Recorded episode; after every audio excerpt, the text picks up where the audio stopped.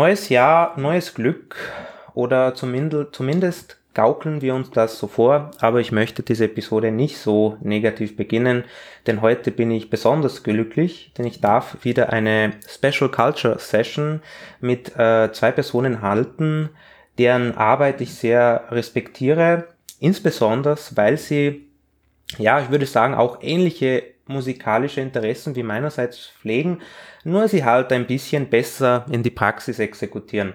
Äh, willkommen zu einer neuen Episode Culture on Demand. Äh, ich darf euch heute ein, ein musikalisches äh, Paar vorstellen, das einiges drauf hat. Ähm, sie studiert aktuell äh, Gesang am Mozarteum bei Professor Barbara Bonni, singt zudem im Bachchor und trat bei äh, Salzburger Festspielproduktionen mit namhaften Dirigenten wie Christian Thielemann, Riccardo Minassi und René Jacobs oder Jacobs auf.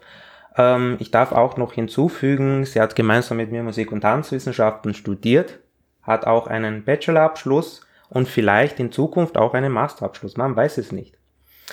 Äh, ich darf Laura Thaler begrüßen. Schön, dich dabei zu haben. Hallo, danke, dass ich da sein darf.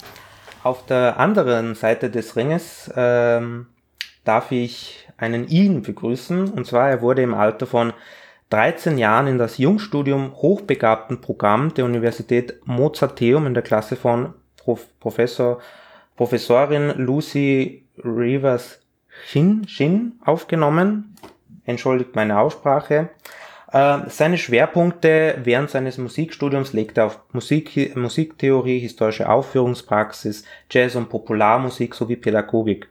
Sein Masterstudium schloss er 2020 ab, zudem arbeitete er viele Jahre als Repräsentant für die äh, alt, altbekannte Yamaha Corporation.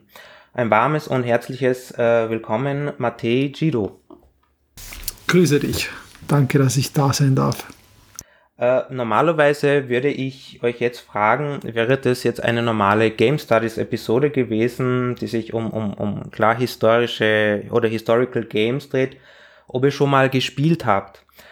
Das würdet ihr sowieso trotzdem äh, bejahen, weil ihr sowieso sicher schon Handyspiele gespielt habt und einerseits jetzt auf die musikalische Sphäre, wenn ich das auf die musikalische Sphäre übertrage, würdet ihr das auch bejahen. Deshalb fange ich vielleicht mit einer etwas untypischen Frage an. Wie würdet ihr, also ich fange jetzt vielleicht mit der Laura an, wie würdest du deine Liebe zur Musik, die du äh, schon wahrscheinlich seit Kindheitsjahren machst äh, und produzierst, definieren und, und wann war das erste Date mit dieser? Ja, eigentlich schon ganz früh, äh, schon in Kinderjahren, da da bin ich so äh, herumgelaufen und habe halt immer gedrellert, so mit meiner kleinen kindlichen Stimme und habe eigentlich schon sehr, sehr früh gewusst, ich möchte singen und ich möchte Sängerin werden. Und es hat sich dann so durch die Schulzeit durchgezogen. Äh, immer war ich in Schulen mit Musikschwerpunkt und klar, die Musikbildung an den Schulen hat schon geprägt, äh, aber es war immer noch zu wenig. Und dann habe ich eben nebenbei auch in Kinderchören gesungen und in Vokalensemble, dabei auch dann in der Oberstufe, also der höchsten äh, Lehrstufe, dann äh, habe ich dann meinen ersten Solounterricht in Gesang äh, gehabt und habe mich so stückweise herangetastet. Und da hat da durfte dann auch so meine Stimme immer mitwachsen, also mit mir als Person. Das war ein ganz spannender Weg und jetzt bin ich eben am Mozarteum und merke, dass es einfach ein tägliches äh, ja, Weitertun ist und ein tägliches besser werden und strukturiert sein und äh, ganz viel Liebe da hineinstecken. Also das habe ich eigentlich schon immer gewusst, dass ich Sängerin werden möchte. Ich darf da den Ball auch an Matej, äh, also weitergeben. Und zwar, ich, ich, äh, ihr habt mir so Fun Facts über euch geschickt. Und ähm, Matej hat zum Beispiel äh, mir hier geschrieben, äh, Klavier was my first love. Äh, bin seit meinem sechsten Lebensjahr damit verwandt, verheiratet, verschwägert und alles, was dazu gehört. Ähm, kein Kommentar, ne? Genau, also bei mir, bei mir hat das Ganze angefangen, da war ich sechs Jahre alt, da hat mir der Papa zum Geburtstag so ein, ja, ich nenne das immer Hofer Keypad gekauft, weil er es eben beim Hofer gekauft hat und weil es so ein kleines Teil war, was mehr Knöpfe als Tasten hatte. Ähm, und ja, was aus heutiger Sicht etwas komische Klänge produziert hat. Ähm, ich habe das dann eine Zeit lang ein bisschen so betrieben für drei, vier Monate, dann habe ich das weggelegt. Dann wurde das zu einem Staubfänger, äh, bis ich dann in die Volksschule kam und da haben wir so jede Woche so eine Präsentationsrunde gehabt von, in Kooperation mit der dortigen Musikschule. Und da ist dann im Musiksaal äh, ein Flügel, ein Konzertflügel gestanden. Und als ich da reingegangen bin und dieses, diesen großen Flügel vor mir gesehen habe und dann einfach mal spielen durfte oder halt so ausprobieren durfte, äh, ja, war, war die Liebe entfacht so quasi. genau. Ähm, ich bin ja selber Klavierspieler und da, da tun sich bei mir jetzt äh, andere, obwohl ich jetzt zehn Jahre Musikschule gemacht habe, wurden mir trotzdem nicht ein paar Fragen äh, beantwortet, zum Beispiel zu Klavieren. Und ähm, vielleicht auch interessant für die Zuhörerinnen. Ähm, und zwar, ähm, ich habe mir immer die Frage gestellt, weil ich auch in der dieser im Arbeitsklima, also im Arbeitsklima in der Landesmusikschule andauernd gehört habe, ja, dieser Flügel ist für eine besondere Genre-Richtung geeignet und dieser Flügel für das. Also bei mir war das immer so, Yamaha zum Beispiel, ohne Schleichwerbung für Yamaha machen zu wollen, natürlich, ähm, no Schleichwerbung intended. Äh, die sind ja eher für, für, für populäre Musikstücke und zum Beispiel Steinway eher für klassische. Ist das wirklich so oder ist das nur ein, ein, ein Mythos, was entstanden ist, ein, ein Stereotyp?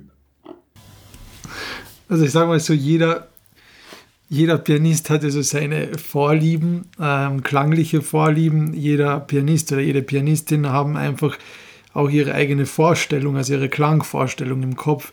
Und demnach wählt man halt dann auch das passende Instrument. Ähm, und wenn man sich jetzt zum Beispiel ein Yamaha CFX, ein Steinway D, ein Bösendorfer V280 und ein Fazioli, also die vier, sage ich mal, Königs- äh, Ferraris unter den, unter den, unter den Pianos, äh, wenn man die vergleicht miteinander, ja, dann ist das halt so ein bisschen Jammern auf hohem Niveau, sage ich mal. Also es ist das ein, der eine wird sagen, ja, ich möchte den Fazioli, der zweite wird sagen, ich möchte den Steinway, der dritte wird den Yamaha haben wollen. Das ist sehr individuell einfach ab, ein, ab einem gewissen Zeitpunkt. Ähm, und von dem her, ja, pauschalisieren würde ich das also ich persönlich nicht. Aber wahrscheinlich, wenn du jetzt die gleiche Frage einem zweiten Pianisten stellst, wirst du eine andere Antwort bekommen. Oder der andere würde ja. sagen, das sehen jetzt die Zuhörerinnen nicht. Ich besorge mir ein Clavinova, ein Yamaha Clavinova. Ja, ich bin tatsächlich ja, auch ein Yamaha-Fan. Ja. Ähm, obwohl, ja, die E-Pianos, ich fände die, äh, zu mir wurde immer gesagt, ja, von meiner Landesmusikschullehrerin besorgt ihr ein, ein, ein äh, Pianino, weil die sind ja besser zum Üben, aber irgendwie, ich habe auf dem Pianino meine Cousine gespielt und das hat mir zum Beispiel persönlich nicht so gut gefallen, aber gut, ist ja Geschmackssache, also da kommen wir ja wieder zum Thema. Ähm, vielleicht wieder zu euch, denn ähm, ihr seid ja Musiker, ihr habt von, von Kindheit an schon eine Liebe zur Musik gehegt und, und gepflegt, aber ihr habt auch diese Liebe dazu benutzt, um euch zu spezialisieren. Ähm, und um diese vielleicht andersartige platonische Liebe zur Musik zu vertiefen, hat man ja die Möglichkeit zu studieren und sich folglich ja, wie gesagt, auf ähm, zu spezialisieren, also zum Beispiel in Gesang, da, da kommen wir auch später dazu, oder in Klavier. Und tatsächlich birgt äh, jeder, jeder universitäre Studiengang seine eigenen Herausforderungen und Schwierigkeiten, aber auch natürlich äh, Schönheiten. Doch es gibt Studien, wie zum Beispiel Medizin und News, die ja, die gesellschaftlich irgendwie höher gestellt werden, weil sie als sehr komplex angesehen werden. Äh, teilweise zu Recht, teilweise würde ich äh, eher dagegen, dagegen sprechen. Das gleiche müsste dann eigentlich auch für das Musikstudium am Mozarteum gelten, da man auch nur unter speziellen Bedingungen äh, reinkommt. Wie kann man sich jetzt, ähm, damit sich das vielleicht die, die, die Zuhörerinnen vorstellen können, weil es gibt sicher ein paar unter ihnen, die musikalisch begabt sind und das gerne vertiefen möchten, ähm, auch im, auch vielleicht im Sinne eines Studiums, wie kann man sich, wenn man die einzelnen Studienabschnitte jetzt grob umreißt, so ein Studium vorstellen? Also zum Beispiel jetzt, wenn wir wieder mit der Laura anfangen, ich habe jetzt Bock, Gesang zu studieren. Und ich bin auch ein bisschen talentiert. Also mir wurde jetzt in der Landesmusikschule gesagt, ja, mach das. Hm. Genau, ja. Also vielleicht davor noch zu sagen, wie du eben den Vergleich gemacht hast mit Medizin oder Just. Mhm. Ein Musikstudium dauert relativ lang. Also man hat einen vierjährigen Bachelor, das ist das Grundstudium. Du kannst, du könntest ein Jahr verlängern, wenn du möchtest, musst du aber nicht. Und mhm. dann kannst du danach einen Master machen für zwei Jahre. Bedeutet, das wären dann schon mal sechs Jahre Grundstudium, wo du alles äh, lernst. Ähm, und das Musikstudium selbst ist auch sehr zeitintensiv, weil du viel selbst an dir arbeiten musst. Also es fordert dich kognitiv und natürlich auch künstlerisch. Mhm. Ähm, und es deckt einfach sehr, sehr, sehr viel ab von deinem Leben. Du bist eigentlich viel beschäftigt mit dir selbst. Und wenn du dann mal auf der Bühne bist, dann kannst du das teilen mit den Menschen. Das ist das größte Gefühl auf der Welt, meiner Meinung nach. Und auch das zurückzubekommen vom Publikum, also diese Energie und Freude und Liebe. Und das zu teilen ist einfach großartig. Mhm. Aber es ist ein, ein Weg dorthin und der kann oftmals steinig sein und du musst dir da wirklich bewusst sein, was du machst, wie du es machst und wohin du kommen möchtest. Und da spielen dann auch verschiedene Faktoren mit. Aber wenn man sich jetzt so das Studium an einer Musikuni wie das Mozarteum Salzburg ähm, ansieht, also das viele Studienmöglichkeiten. Also man kann jetzt mal jedes äh, Musikinstrument, also was man im Symphonieorchester sieht, äh, studieren. Mhm. Und wenn man jetzt in der Gesangsabteilung äh, schaut, äh, hier hat man das Grundstudium Gesang, das ist der Bachelor Gesang. Hierbei kannst du auch unterscheiden zwischen der äh, Pädagogikrichtung, das heißt Instrumental- und Gesangspädagogik, abgekürzt IGP. Mhm. Also du könntest IGP Gesang studieren, dann wirst du eine Gesangslehrerin oder ein Gesangslehrer an einer Musikschule zum Beispiel. Ähm, was ich studiere, ist aber der Bachelor Gesang Konzertfach und hierbei wirst du spezialisiert auf das Konzerte singen, also auf der Bühne agieren und hierbei lernst du alle Grundzüge, also etwas von Oper, etwas von Lied, etwas von Oratorium, also von allen Bereichen. Und das Studium ist auch sehr vielschichtig. Mhm weil du lernst Sprachen dabei, also du musst Sprachen gern haben. Am besten ist es, wenn du schon irgendwie Italienisch kennst oder Französisch oder eben Deutsch als Muttersprache ist immer gut, mhm. weil es gibt sehr viel deutsche Literatur in diesen Kreisen. Und wenn du weiterschaust, im Master zum Beispiel hast du mehrere Möglichkeiten. Da kannst du dich nochmal spezialisieren. Also entweder auf Oper, oder auf Lied und Oratorium, also alle geistlichen Werke. Oder du kannst sogar beides gemeinsam studieren. Das nennt sich dann der Master Gesang, wo du von beiden etwas hast. Mhm. So mal die Grundzüge vom, vom Studium. Ja. Aber um sich das Ganze dann in Ruhe auszusuchen, muss man ja diese berühmt-berüchtigte Aufnahmephase bestehen, die ja ganz äh, ja, ich würde sagen, ganz krass gestaltet ist, weil ich habe mir da, vielleicht kann uns da Matthä was äh, äh, äh, dazu sagen. Ähm, ich habe mir ja da mal so ein PDF von einem, vom Mozarteum angeschaut, weil die haben das ja, glaube ich, veröffentlicht. So eine Aufnahme, Aufnahmeprüfung vom letzten oder vorletzten Jahr. Und da musste man ja ad hoc was selber äh, komponieren, irgendwie. Also das war ganz, für mich, für normale Menschen finde ich das ganz übermenschlich. Äh, also wirklich. Also vielleicht was zu deiner mhm. ersten Frage noch kurz zu betonen wäre, und ich glaube, das ist auch die Aufgabe von, der, von den Künstlern und ähm, ja auch irgendwo die Gesellschaft darauf auch zu schärfen oder die Wahrnehmung zu schärfen, mhm. ähm, dass wir, also wenn, wenn man Musik studiert und wenn man sich entscheidet, professionell Musik zu betreiben, dann ist es im Endeffekt genau das gleiche wie Hochleistungssport. Weil wir, also ich meine, zum Beispiel in meinem Fall oder Klavier generell, nicht nur in meinem Fall, sondern allgemein alle Pianisten, Pianistinnen dieser Welt, ähm, die fangen ja schon sehr, sehr früh an. Also mit, mit, mit vier, mit fünf, mit sechs, ähm, üben oft Stunden. Also ich kann mich erinnern, in meiner Kindheit habe ich, wenn ich von der Schule nach Hause gekommen bin, habe ich mindestens drei, vier Stunden jeden Tag nach der Schule geübt, bevor ich Hausaufgaben gemacht habe. Während dem Studium habe ich fünf bis acht Stunden am Tag geübt. Ähm, und das ist genauso wie jemand seine Gesetze, sage ich mal, auswendig lernt, bitte nicht als Angriff gegen die, gegen die, gegen die Anwälte und, und äh, ja, ja, ja. gegen die Mediziner zu verstehen. Aber man, man, man, muss schon sich einmal bewusst werden in unserer Gesellschaft, dass Musikstudium nicht einfach so, ja, ich mache jetzt bisschen Hobby und dann mit 18, 19 komme ich drauf, ich könnte Klavier studieren.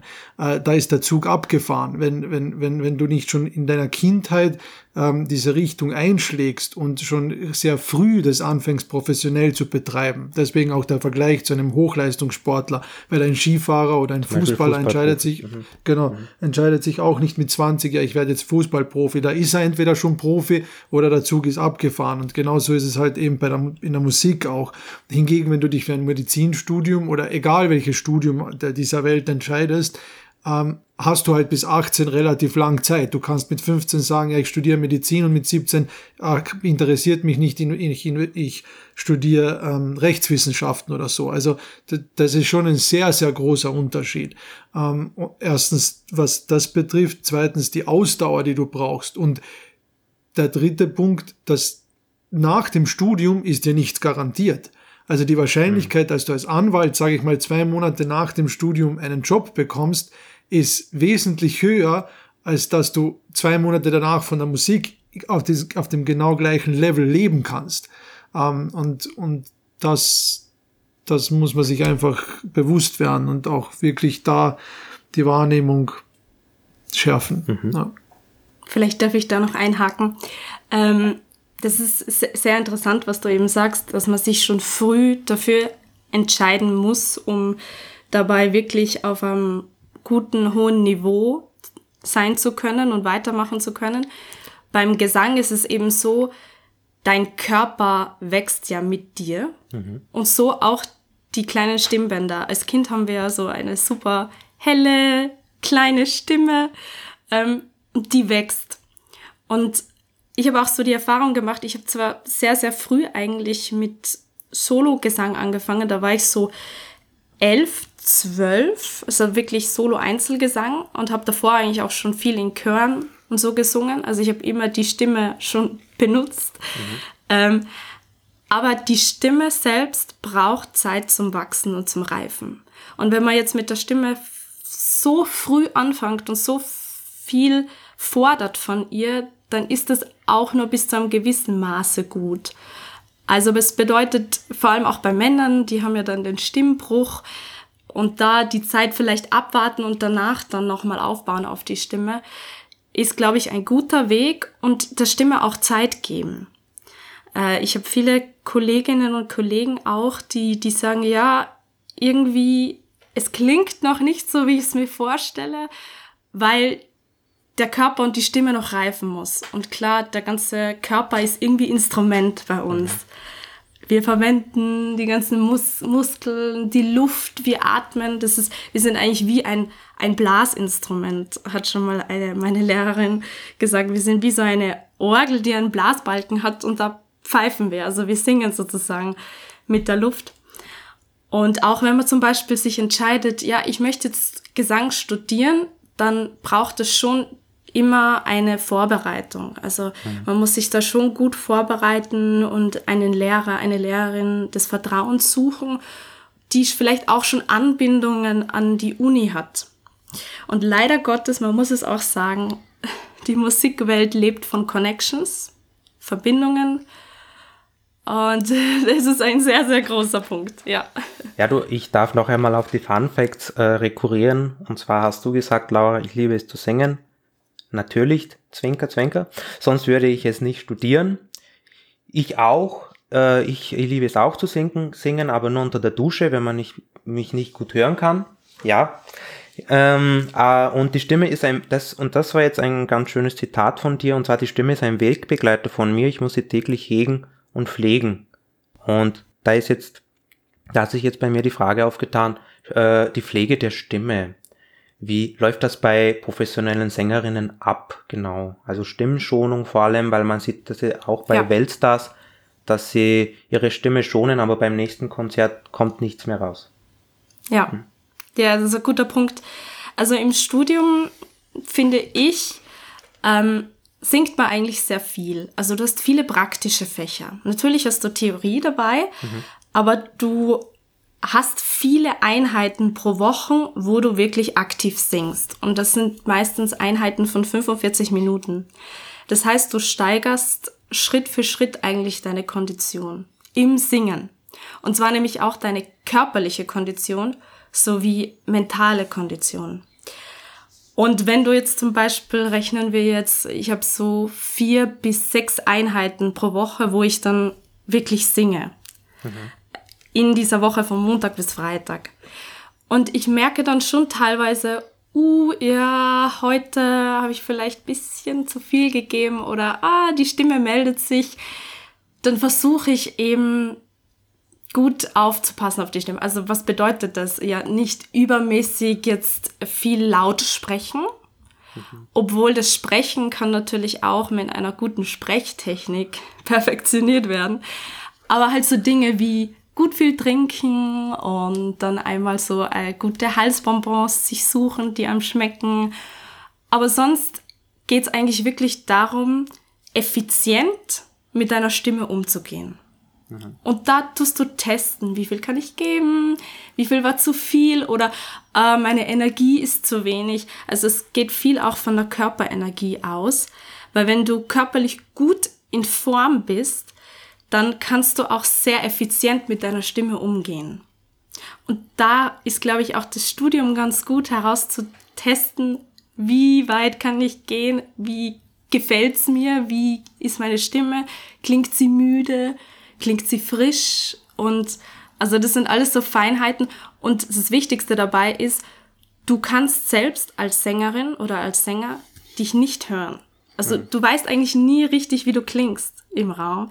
Deswegen braucht es immer eine Beobachterperson, die dir sagt, aha, es klingt luftig zum Beispiel oder ah, die klingt zu fest, die Stimme. Also das haben wir auch oft äh, in unserem Sängerbereich.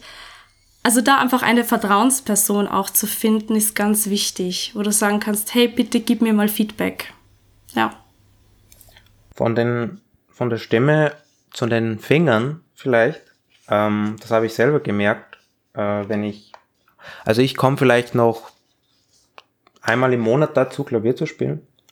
Ich, muss, ich darf mich damit nicht rühmen, klar, aber ich spüre das hier in der Hand ganz stark, äh, dass ich lange Zeit nicht geübt habe und das schlägt sich wahrscheinlich auch bei den Profis aus, wenn man, sage ich mal, zwei, drei Tage nicht mehr geübt hat. Und vielleicht zur Pädagogik selber, Matti. Ähm, wir schauen uns alle auf YouTube ja diese chinesischen Wunderkinder an.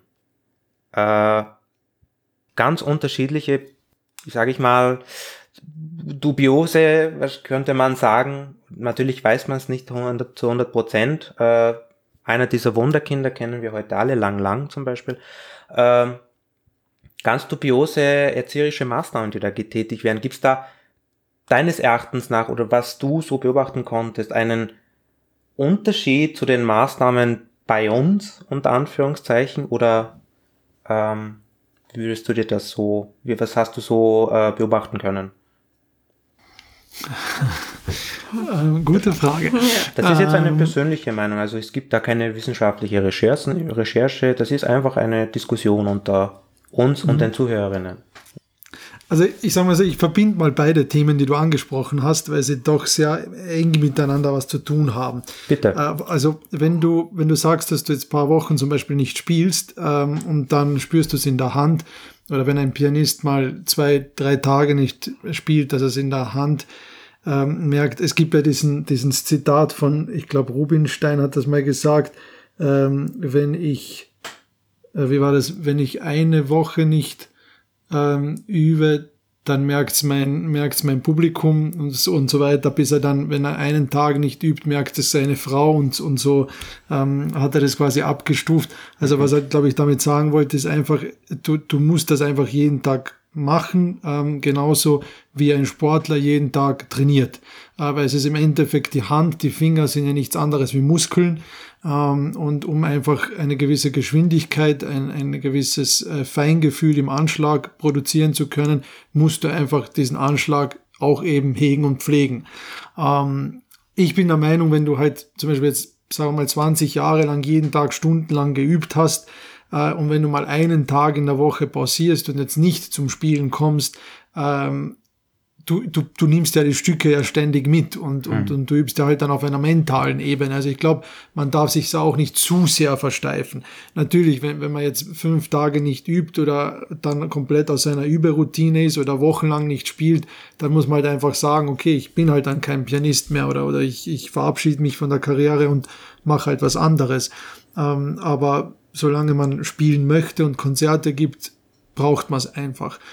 Ähm, wobei ich mittlerweile auch schon merke, ich brauche es mittlerweile schon auf eigentlich auf einer ganz anderen Ebene. Und zwar ist es das, wenn ich drei, vier Stunden in der Früh geübt habe, dann mhm. gibt mir das einfach so viel Lebenskraft und, und so viel Energie, ähm, die ich sonst nirgendwo auf dieser Welt bekomme. Äh, und, und das ist das ist so dann dieser Antriebsmotor, ähm, ohne da jetzt irgendwem gerecht werden zu müssen, dass ich jetzt drei Stunden geübt habe oder fünf Stunden oder wie auch immer. Wobei es halt auch immer Arbeit ist. Klar ist also, es Arbeit und es ist halt Arbeit, die keiner sieht und, und es ist natürlich tägliche Arbeit. Das, es gibt ja eh mal eine, eine Rechnung, habe ich irgendwo gelesen, wenn, wenn man die ganzen Stunden zusammen ähm, zählen würde, die ein Pianist ähm, in seinem Leben geübt hat. Und wenn man das durch einen Angestellten, ähm, sage ich mal, Stundenlohn äh, durchdividiert, mhm. äh, dann ist im Endeffekt jede Kinderarbeit äh, in den ähm, ja, asiatischen Ländern ähm, besser bezahlt als, als, als, ein, als ein Musiker. Ähm, ja, sei mal so dahingestellt. Aber mhm. jetzt zurück zu, zu, deinem, zu deinem Thema. Also es ist einerseits diese, diese Muskelgeschichte ähm, und wenn man das jetzt von dieser Muskelgeschichte aus betrachtet, ähm, dann sehe ich einfach diese asiatischen Länder so, dass Lang Lang hat es ja einmal in seiner Dokumentation auch sehr, sehr schön gesagt, ähm, im Endeffekt muss man sich China so vorstellen, also ich, spreche jetzt, was er gesagt mhm. hat. Mhm. Ähm, er hat, ich habe mal seine Doku angeschaut über sein Leben und seinen Werdegang und so weiter. Und da hat er dann eben erzählt, dass die das, man kann sich das in China so vorstellen, dass in Musikschulen einfach lange Gänge sind, wo so kleine Kabinetts quasi sind und wo du ein Pianino hast und einen Klavierspieler. Und die hocken da ihr Leben lang, überspitzt gesagt, drinnen, Tag ein, Tag aus, stundenlang.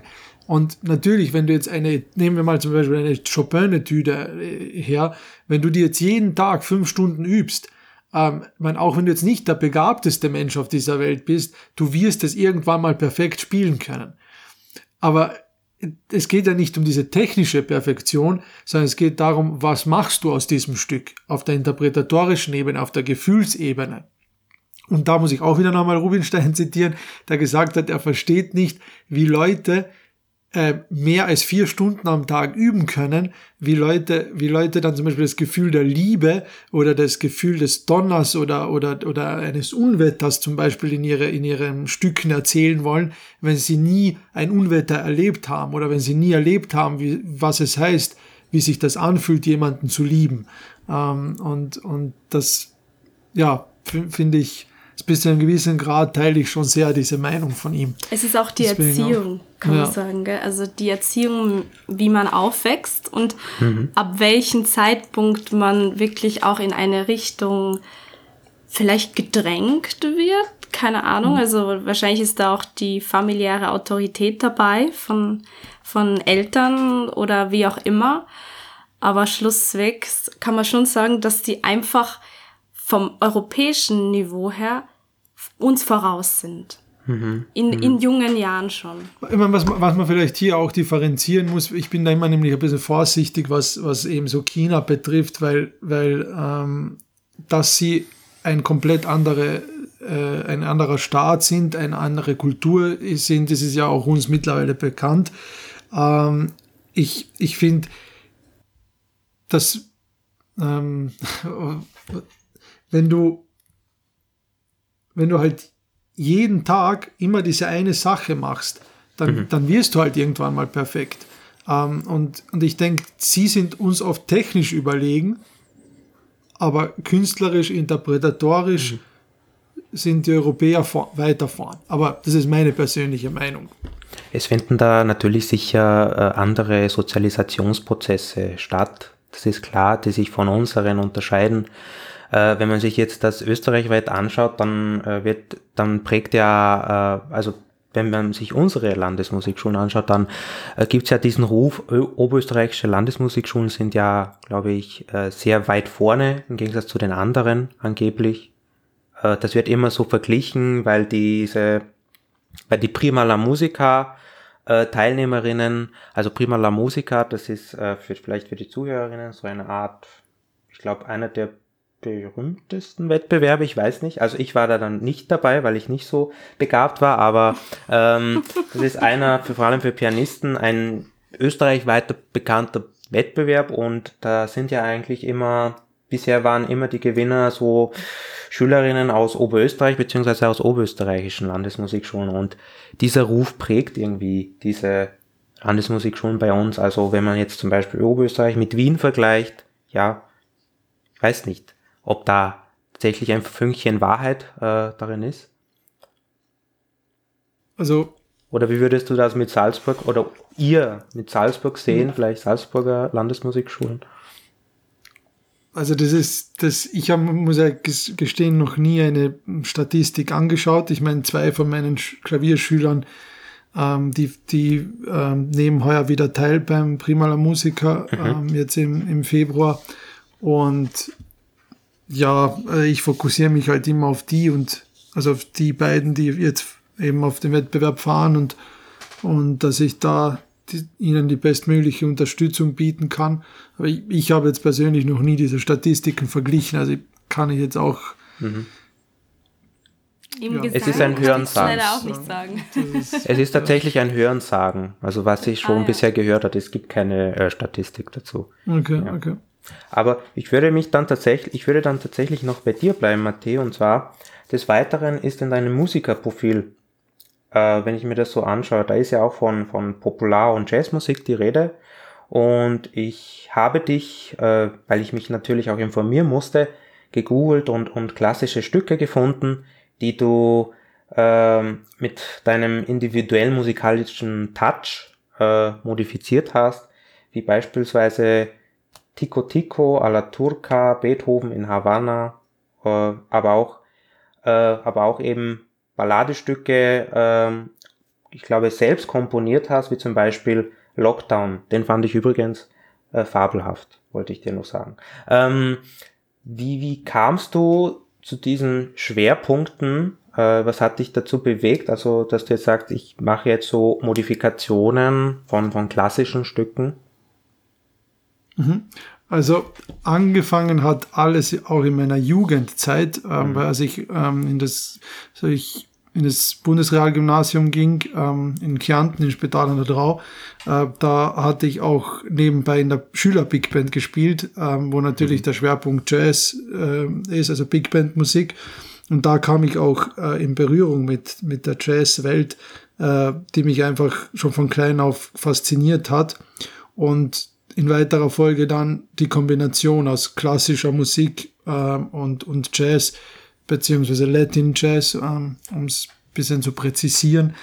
Mm, ja, und einfach, ich habe für mich halt die, irgendwie die, die, die Meinung oder die Ansicht, ähm, für mich war es irgendwann mal halt dann kein Ansporn mehr, dass ich eine Beethoven-Sonate, die jetzt schon tausendmal interpretiert worden ist, äh, dass ich jetzt die tausend und erste Interpretation liefere. Mhm. Äh, das war für mich halt irgendwann kein Ansporn mehr. Und, und deswegen habe ich dann versucht, diese Welten zu kombinieren, weil oft, oft gerade im Studium habe ich dann oft immer wieder so gehört, wenn, wenn die Klassiker untereinander sprechen, dann ist es ja oft so, dass sie sagen, ja, die Jazzer, ach, die und die Jazzer sagen, ja, wie kann man denn nur Klassik ständig spielen? Ähm, mhm. Aber ich finde, diese Gemeinsamkeit, die beide Stile haben ähm, und, und was sich dadurch wiederum an Möglichkeiten eröffnet, wenn man das in Kombination betrachtet, ist es, finde ich, also für mich einfach eine spannende Reise und eine spannende Synergie, die da stattfindet. Und deswegen, ähm, ja, macht es einfach sehr viel Spaß, das zu gestalten.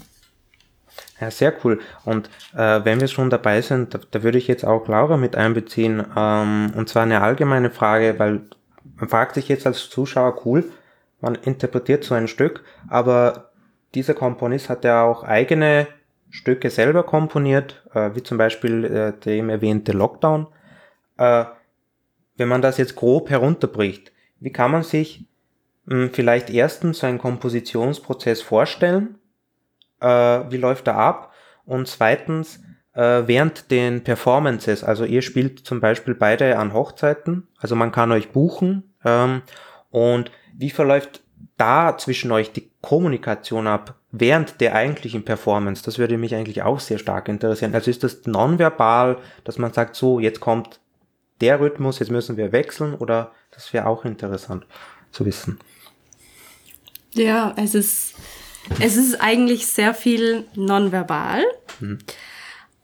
Aber naja, man kann ja sagen, Musik ist eine eigene Sprache und so mhm. auch das Interagieren miteinander. Und man bekommt dann ein gutes Gespür. Also wenn man oft miteinander musiziert, dann spielt man sich so ein und dann merkt man eigentlich ganz schnell Feinheiten. So kleine Dinge wie zum Beispiel Dynamik, also Lautstärke oder ähm, Tempo zum Beispiel. Das ist auch eine ganz große Komponente, wenn wir jetzt beide merken, zum Beispiel, uh, das Tempo war jetzt ein bisschen zu langsam, dann finden wir eigentlich gemeinsam einen Weg, wie wir das ein bisschen an erhöhen können, das Tempo. Aber es ist jetzt nie so, eine abrupte Sache wie, hey, stopp, wir müssen stoppen und äh, mhm. Tempo ändern. Das ist, das ist das Proben davor. Aber beim Proben selbst, äh, ja, da findet man schon zusammen. Also es ist eigentlich ein musikalisches Gespräch, würde ich sagen. Ja. Es ist ja, es ist ja mittlerweile auch, ähm, da muss ich wieder die Wissenschaft zitieren. Äh, es, es, ist, es ist nämlich ich habe das vor ein paar Jahren mittlerweile schon im Fernsehen mal so, so eine Dokumentation gesehen. Äh, ich glaube, es war auf, im WDR-Fernsehen, äh, wo sie untersucht haben, also wo sie dann Frage nachgingen, ja, warum ähm, ist, ist es möglich oder wie ist es möglich, dass zum Beispiel 100 Musiker in einem Orchester gleichzeitig spielen? Und sie könnten ja auch ohne Dirigent auch gleichzeitig spielen. Ähm, dann hat man eben festgestellt, dass wenn zwei Menschen miteinander musizieren, ähm, bildlich gesprochen jetzt quasi die Gehirnschwingung ähm, die gleiche ist und dass sich das mit dem Spielen einpendelt und, und, und das deswegen, weil man wahrscheinlich aus, auf der gleichen Frequenz, unter Anführungszeichen sage ich mal, schwingt, ähm, dass man dass es deswegen auch möglich ist, dass man es spürt, wenn, wenn einer jetzt schneller wird oder der andere langsamer wird oder wenn einer lauter wird, leiser wird. Also das, weil es im, im Endeffekt einfach ein Energieaustausch ist, der stattfindet. Und ja. Und die Vibrationen auch von ja. der Musik, kann man sagen. Also mhm. es ist immer wieder ein Unterschied, wenn man jetzt ein Symphonieorchester live hört oder über einen, keine Ahnung, übers Radio. Oder Weil, aus der Dose, ja. wie man so schön genau. sagt, Dosenmusik. Ne? Dosenmusik, genau. Ja, äh, und, und wie kann man sich das jetzt in, in der Theorie äh, vorstellen? Also Frage natürlich an beide, aber speziell auch an Mate. Äh, also du denkst dir jetzt, also hast du jetzt einen bestimmten Gefühlszustand, Gefühlszustand, den du jetzt äh, musikalisch untermalen möchtest, mit dem du musikalisch kommunizieren möchtest, oder wie kam dir zum Beispiel die Idee, äh, ja, ich rekurriere wieder auf Lockdown, weil wir werden sowieso äh, früher oder später auch darüber sprechen, über den Lockdown. Also zum Lockdown, mhm. ähm, ja. Das, also gut, zum musikalischen Lockdown. Zum musikalischen ja. Lockdown. Ja. Ähm, also eines ist klar, der musikalische Lockdown, der wird ewig andauern, ähm, ja. weil das Stück einfach, äh, ja, immer Lockdown heißen wird. Ähm, nee, Spaß beiseite. Aber wie bin ich dazu gekommen? Naja, ähm, Lockdown ist ja entstanden im, das war Mitte November, es war ein Freitag, es war wenn man es jetzt genau nimmt, das war der Tag, als dieser Terroranschlag in Wien ähm, stattgefunden hat. Mhm. Und ich kann mich noch ganz gut erinnern, ich habe den ersten Ton niedergeschrieben und zwei Minuten später ging, mein Hand, ging auf meinem Handy diese, diese Live-Meldungen los, ähm, wo, wo, diese, wo dieser ähm, Terrorist da äh, halt durch Facebook-User gefilmt wurde. Und einerseits hat das ähm, dann im weiteren Verlauf von dem Stück eine, eine irgendwo unterschwellige Rolle auch gespielt. Ähm, vielmehr hat mich aber das dazu gebracht, einfach diese, diese, dieser Gedanke von Isolation, von, von ähm, ja, Einsamkeit irgendwo, ähm, von, von, dieser, von dieser Verschlossenheit, ähm, auch von diesem Umbruch, der stattfindet, ähm, das, das war und, und dann auch dieser B-Teil, der immer schneller wird, ähm, wo ich auch im Video dann ähm, in dieser Dunkelheit, in diesem Nebel einfach renne, laufe, aber man weiß nicht wirklich, wohin man läuft ähm, und, und, und man hat ja auch nicht gewusst, wann endet der Lockdown, ähm, wird es wieder einen geben oder nicht. Und da spielt ja alles im Unterbewusstsein eine Rolle. Und, und dann plötzlich dieser, diese Generalpause, bevor dann wieder der A-Teil kommt, ähm, die, diese Stille, diese Leere, ähm, ja, wo du einfach für einen Augenblick so dich so einfach zweifelst oder wo, wo du dich einfach fragst, okay, in welche Richtung entwickelt sich das Ganze, wo, wo du einfach, wo, wo, wo diese Stille plötzlich einfach so viel Gewicht bekommt. Ähm, und, und auch dieses, vor Corona hatten wir alle dieses Gefühl, es geht so schnell und, und, und jeder hat sich ja irgendwie die Frage gestellt, wo führt das hin und dieses Lebenstempo und, und dann kam ja Corona und, ja. und Beethoven hat ja auch in ähm, einem seiner, seiner Sinfonien hat er, hat er in einer Generalpause, hat er auch Corona über die Generalpause drüber geschrieben. Ähm, das habe ich dann auch einmal während Corona rausgefunden. Äh, und ja, das, das, sind so meine Gedanken zum, zum, zum Lockdown. Mhm, ja. Mhm. Also so meine Hintergrundgedanken. Ja. Ähm, und zu diesem Lockdown kommen wir, glaub, müssen wir auch, glaube ich, thematisieren. Ähm, wenn wir schon sowieso beim Thema sind, äh, wie verlief ähm, aus eurer Sicht, aus eurer Sicht als Musikerinnen und jetzt vielleicht auch ein bisschen bezogen auf den Beruf des Musikers, ähm, der Lockdown für euch, welche Barrieren und Stolpersteine wurden euch vor allem durch die Maßnahmen in den Weg gelegt, wenn euch überhaupt Stolpersteine gelegt wurden und welche Chancen seht ihr für die, für diesen, für die Digitalisierung, vor allem für die Musik, die ihr äh, macht? Also, ich glaube, da gibt's wiederum zwei Seiten. Mhm. Ähm, also, wenn ich mein Studium betrachte, zu der Zeit, wo dann wirklich die Pandemie da war mit Lockdowns und alles, da war ja wirklich alles zu. Ähm, die Universität hat versucht, mit Online-Unterricht es irgendwie zu überbrücken. Nur also beim künstlerischen Fach, beim Singen, beim Musizieren, ist es halt wirklich schwierig. Und damals war ja Zoom oder die ähm, anderen Anbieter, die waren noch nicht so weit, dass man Musik, Musik wirklich übertragen hat können. Latent frei ist es ja heute auch noch nicht. Also wir sehen immer noch Verzögerungen, aber da hat sich sehr, sehr viel getan bei den Übertragungen, bei der äh, Qualität von, von einem Ton. Aber es ist einfach nicht das Gleiche. Man kann es nicht vergleichen mit Präsenzunterricht, weil wenn ein Dozent mit dir vor Ort arbeiten kann, das ist, das kann man nicht anders ja, verbessern. Also zum Beispiel mein Schauspielunterricht, den habe ich dann ja ein Jahr eigentlich online gehabt über Zoom, hat sich jeder eingeloggt.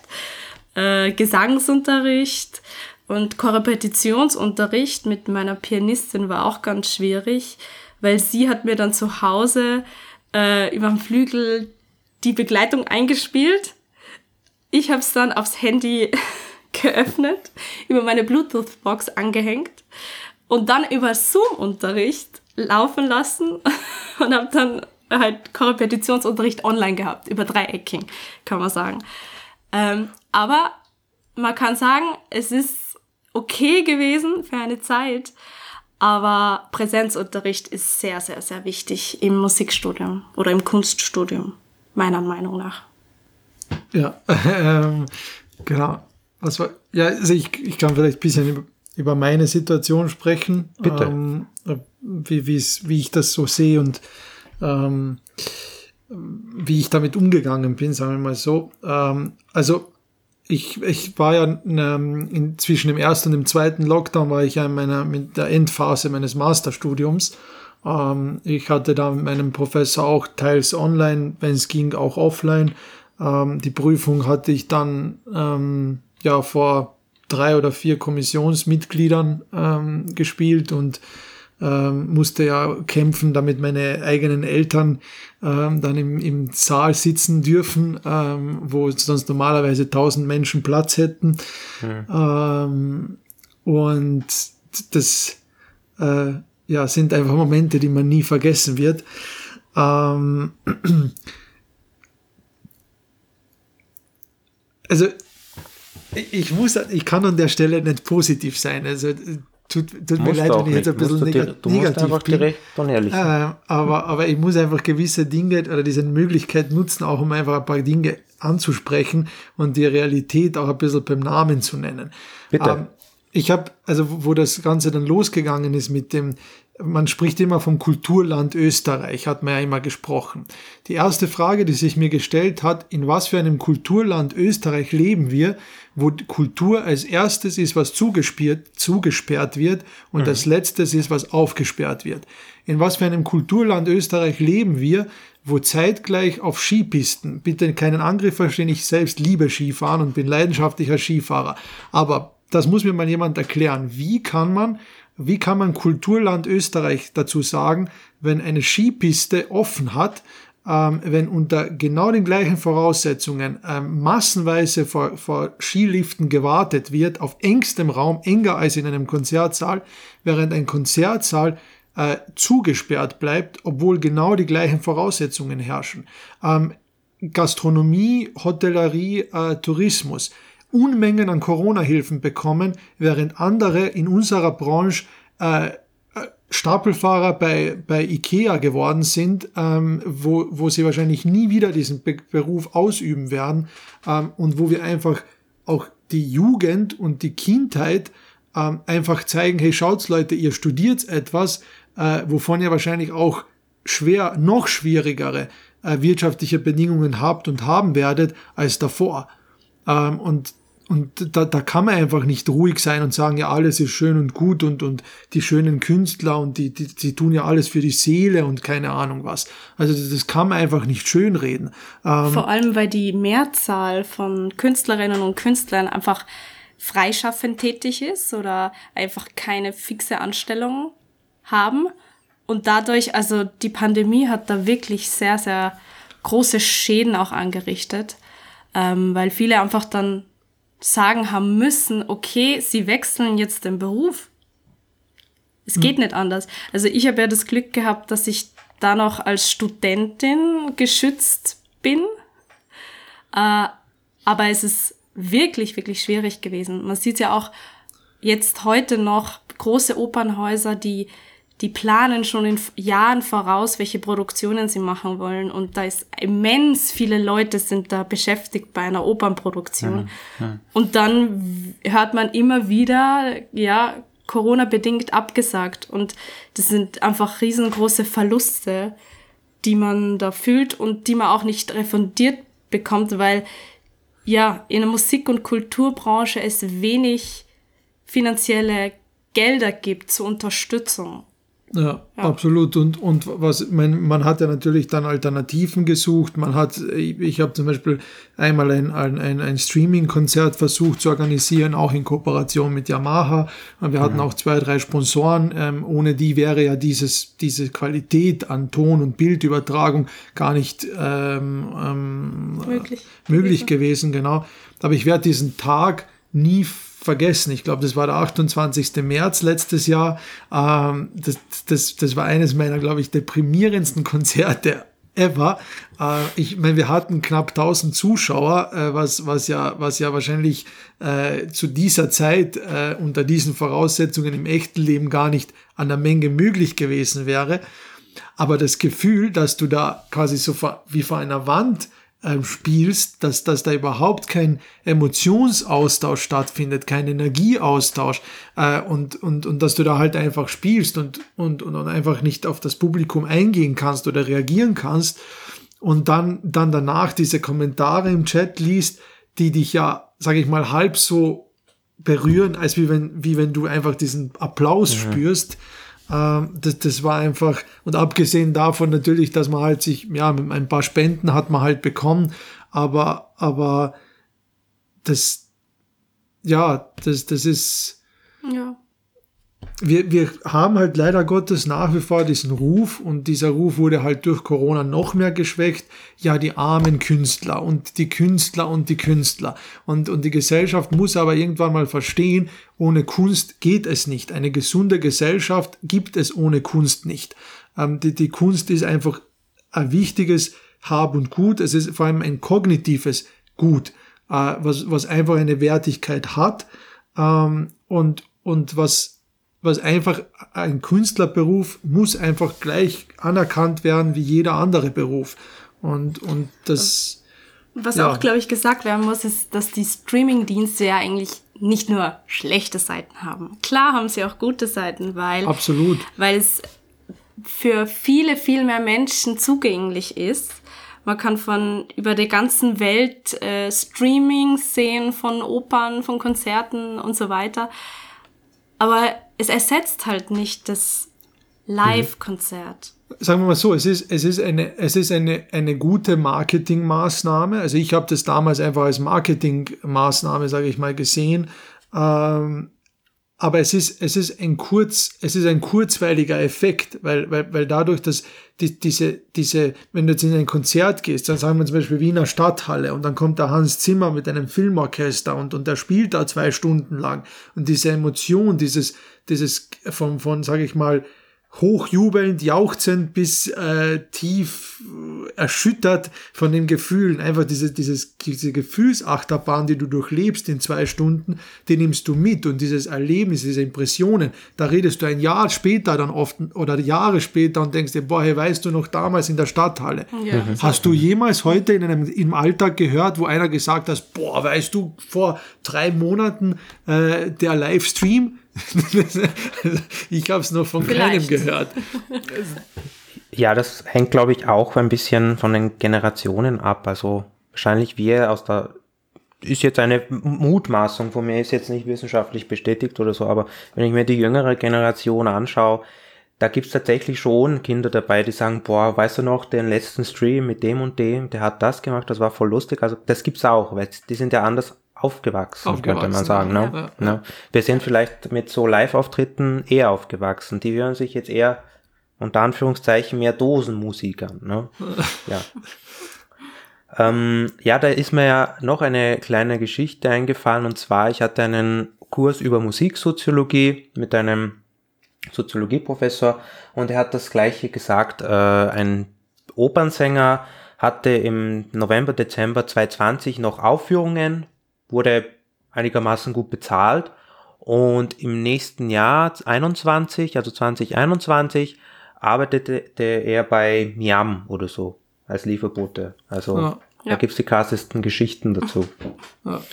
Aber man muss sagen, wenn wir nochmal zu den Streaming-Diensten kommen, einerseits muss man sagen, Mathe, hast du die Pandemie für dich jedenfalls schon ausgenutzt im Positiven und ein Mentoring-Programm auf die Beine gestellt. Ne? Also man muss noch äh, hinzufügen, vielleicht für die Zuhörerinnen, die erste Piano Online Akademie in ganz Österreich. Nun steht das zumindest auf der Seite. Äh, inwiefern animierte dich die Pandemie dazu, Pianofly zu gründen? Welche äh, gesellschaftlich-kulturellen Bedürfnisse oder vielleicht Geschehnisse waren für die Gründung ausschlaggebend? Ähm, und die Zielgruppe ist das, richtet sich das nur an Kinder oder an junge Menschen allgemein? Mhm. Also ja, äh, um jetzt nicht immer nur zu jammern und ja. negativ das Ganze genau. zu betrachten. Alles negativ hat ja auch seine schönen Sachen. Ähm, ich ich habe, ähm, ja, angefangen hat es mit Pianofly eigentlich schon lang vor der Pandemie, also circa drei, vier Jahre vorher. Ähm, aus der, der, der Impuls für die ganze Pianofly-Geschichte kam eigentlich dadurch, dass, also für die Online-Geschichte, dass äh, zwei von meinen Schülern sind nach Australien ausgewandert ähm, und haben dort, ähm, ja, wollten mich im Endeffekt auch in Australien als Klavierlehrer haben. Mhm. Ähm, dass ich da jetzt nicht jede Woche runterfliegen kann, war auch klar. Also musste ich ähm, irgendwie einen Weg finden, ähm, wie ich denen genauso Klavierunterricht bieten kann und möglichst auch in der gleichen Qualität, ähm, wie wenn wir in Salzburg ähm, Unterricht hätten. Und dann fing das an. Ich habe mich viel mit Technik dann beschäftigt, generell mit dem Thema Streaming, mit dem Online-Unterricht und so weiter. Ähm, und hatte dann ähm, zwei Jahre später, also bei meiner Masterarbeit, äh, habe ich dann ähm, eine wissenschaftliche Arbeit darüber geschrieben, also meine Masterarbeit, wo ich die Frage gestellt habe, ist der klassische Klavierunterricht in Gefahr? Ähm, und äh, habe den klassischen Klavierunterricht ähm, mit dem Online-Unterricht, also speziell äh, Unterricht über YouTube ähm, und über Apps ähm, miteinander verglichen und habe da ein halbes Jahr lang eine Studie betrieben äh, mit zwei Gruppen. Die eine Gruppe, die bei mir gelernt hat, die andere, die eben über Apps und YouTube-Videos gelernt hat. Und aus diesen Erkenntnissen, aus ich unterrichte jetzt schon seit ich mit 18 habe ich angefangen, also eh ein zeitnah, wo ich angefangen habe zu studieren. Jetzt bin ich 28, also gute zehn Jahre. Also diese Erfahrung, die Erfahrung, die ich durch die Studie sammeln durfte, die Erkenntnisse ähm, und eben dieser, dies, diese ja, Herausforderung mit, mit den Australien, mit Australien-Geschichte, ähm, hat mich dazu bewegt, dann diese Akademie ins Leben zu gründen, also äh, zu rufen, ähm, also diese Online-Akademie. Äh, und Corona war halt dann im Endeffekt der perfekte Zeitpunkt dafür, äh, weil ja, als die ganzen Konzerte abgesagt wurden, als ich ähm, ja, nicht auf der, das Virus, ja. ja genau, ähm, nicht, nicht ähm, ja, auf der Bühne sein durfte, mhm. äh, habe ich dann einfach gedacht, okay, was mache ich jetzt? Ähm, ähm, wie, wie kann man trotzdem das aus seiner, aus der Zeit das Beste herausholen? Und gerade zum Beispiel als freiberuflicher oder freischaffender ähm, Künstler, äh, wie ich es bin, also freiberuflich, äh, ja, da ist es halt dann natürlich, äh, muss man halt auch ständig schauen, dass irgendwie auch der, die wirtschaftliche Seite passt. Ähm, und da habe ich, habe ich dann ähm, eben mir gedacht, das wäre doch gut, die Leute sitzen zu Hause ähm, und ja, habe dann eben das angefangen, habe dann die erste Beta, den ersten Beta-Kurs erstellt und mittlerweile ähm, hat die Akademie schon ähm, vier, also gerade jetzt die Woche wird ein, der zweite große Kurs gelauncht. Es gibt mittlerweile auch eine Piano-Fly-App, ähm, erste auch die ersten 30 Schüler und Schülerinnen, wenn man so sagen möchte, die quasi rein über die Online-Akademie Klavierspielen lernen. Ähm, und genau, ähm, es wächst und gedeiht. ähm, Genau, und vielleicht noch zu deiner Frage mit der Zielgruppe. Also aktuell richtet sich Pianofly die ganze Online-Geschichte ähm, an erwachsene ähm, Einsteiger und Einsteigerinnen, die einfach schon länger mit dem Gedanken spielen, hey, sind meine Kinder aus dem Haus und ich möchte jetzt endlich mal die Zeit nutzen und meinen Kindheitstraum verwirklichen oder Leute, die einfach in die Pension kommen ähm, und sich denken, hm, ich könnte was für meine kognitive Gesundheit auch tun. Ähm, also das sind die Aber zwei, auch für junge Leute. Genau, natürlich, natürlich klar. also, junge Leute sind ja nicht ausgeschlossen. Ja genau. Ich meine, es ist gerade, da, wir, wir arbeiten auch gerade dran, ähm, das, oder speziell jetzt ich mit dem pädagogischen Konzept, das Ganze auch für online, also für, für Kinder ähm, auch ähm, zu, zu gestalten, weil einfach die pädagogische Sprache für Erwachsene ja doch eine andere ist als für Kinder. Mhm. Ähm, und ja, das, ist, das ist die eine Geschichte. Und das Mentoring-Programm, das ist, das ist ähm, ein, ein, sage ich mal, ein Spezialprogramm für einerseits für Kinder, die Aufnahmeprüfungen machen, die sich für Wettbewerbe vorbereiten. Zum Beispiel jetzt der Sebastian und der Henrik, die sind in zwei Wochen eben bei Prima la Musica in Salzburg, ähm, wo sie ähm, dort antreten und auch vereinzelt Leute, die sage ich mal, schon drei, vier, fünf Jahre spielen, ein gewisses Spielniveau haben und einfach das nächste Level erreichen wollen. Also das ist, Das ist so das. Also das ist eins zu eins Das Coaching, ist genau ein 1 kann zu man 1 sagen. Coaching, ja. Genau. Ein spannendes Vorhaben, bei dem ich dir auf jeden Fall viel Erfolg wünsche. Äh, Und jetzt zum Schluss würde ich euch fragen, äh, weil wie gesagt, uns hören natürlich äh, talent wahrscheinlich auch talentierte junge Musikerinnen zu. Was würdet ihr diesen äh, raten, so weitergeben, wenn es um, um, um, das, um die weitere Ausbildung geht, um die weitere Spezialisierung? Was würdet ihr sagen? Ihr dürft träumen, aber bleibt nüchtern, oder?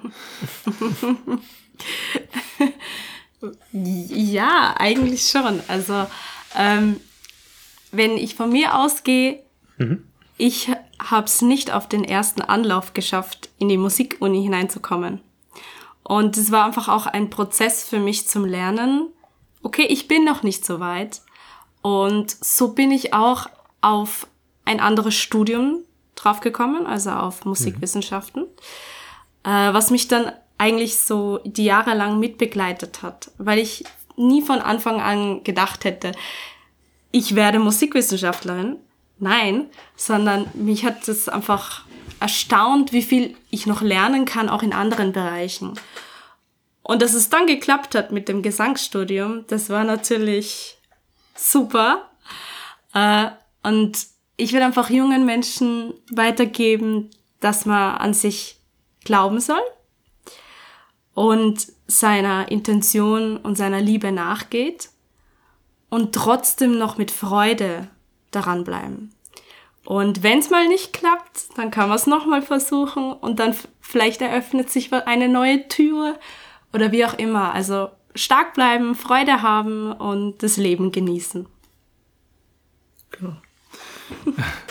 Ja, was ich mit auf den Weg geben kann und möchte, äh, ist auf alle Fälle, dass man einfach die Ausdauer, ähm, ich glaube, das ist das Wichtigste in unserer Branche, einfach die Ausdauer ähm, behaltet und, und einfach immer weiter kämpft, an sich glaubt. Äh, und wenn mal so Situationen kommen, wir sind ja auch in einer kreativen Branche, einfach auch kreativ denkt und neue Lösungsansätze sucht. Ähm, das, das ist also Ausdauer die eine Geschichte und ähm, was ich denke auch sehr wichtig ist, dass man sich während dem Studium ähm, gerade als Künstler ähm, auch schon was aufbaut, ähm, was gestaltet, ähm, entwickelt. Denn wenn man wartet, bis man mit dem Studium fertig ist, dann ist man meistens auch schon in einem Alter, Ende 20. Ähm, und, und wie heißt so schön, die Kunst schläft nie. Ähm, und, und das, deswegen, ja, Ausdauer und kämpfen, tun und dann kommt's. Und wahrscheinlich auch ein bisschen vorplanen, nichtsdestotrotz, wenn es mal nicht klappen sollte. Vielleicht sich ein anderes Studium äh, aussuchen oder so. Also würde ich, würde ich auch äh, den Zuhörerinnen raten. Ich arbeite nebenbei auch, auch als Maturantinnenberater und äh, warne immer vor, nehmt euch ein Zweitstudium dazu, weil ihr erstens viel dazulernen könnt, hat ja auch die Laura gerade gesagt und äh, ja, und man weiß ja nie, was, was die Zukunft bringt. Vielleicht habe ich ja keinen Bock auf das Erststudium. Und das Zweitstudium mag ich ja eher. So, damit kommen wir ja auch zum Schluss. Ich möchte mich bei unseren heutigen Gästen herzlich bedanken, die sich äh, Zeit genommen haben, all ihre ja, Erlebnisse, Geschichten und Kenntnisse mit uns zu teilen. Äh, falls ihr, wie gesagt, an das Programm äh, von Mathe interessiert seid äh, und euch musikalisch weiterbilden möchtet, vertiefen möchtet, dann gerne den Link in der Videobeschreibung beachten. Dort findet ihr zudem auch Lauras und Matthäus Socials sowie äh, den YouTube-Kanal, wenn ihr Interesse an ihrer Musik hegt. Wir äh, hören uns dann in der nächsten Episode zur gleichen Zeit, äh, wenn es wieder heißt Culture on Demand. Und bis dahin, passt auf euch auf und ciao, ciao.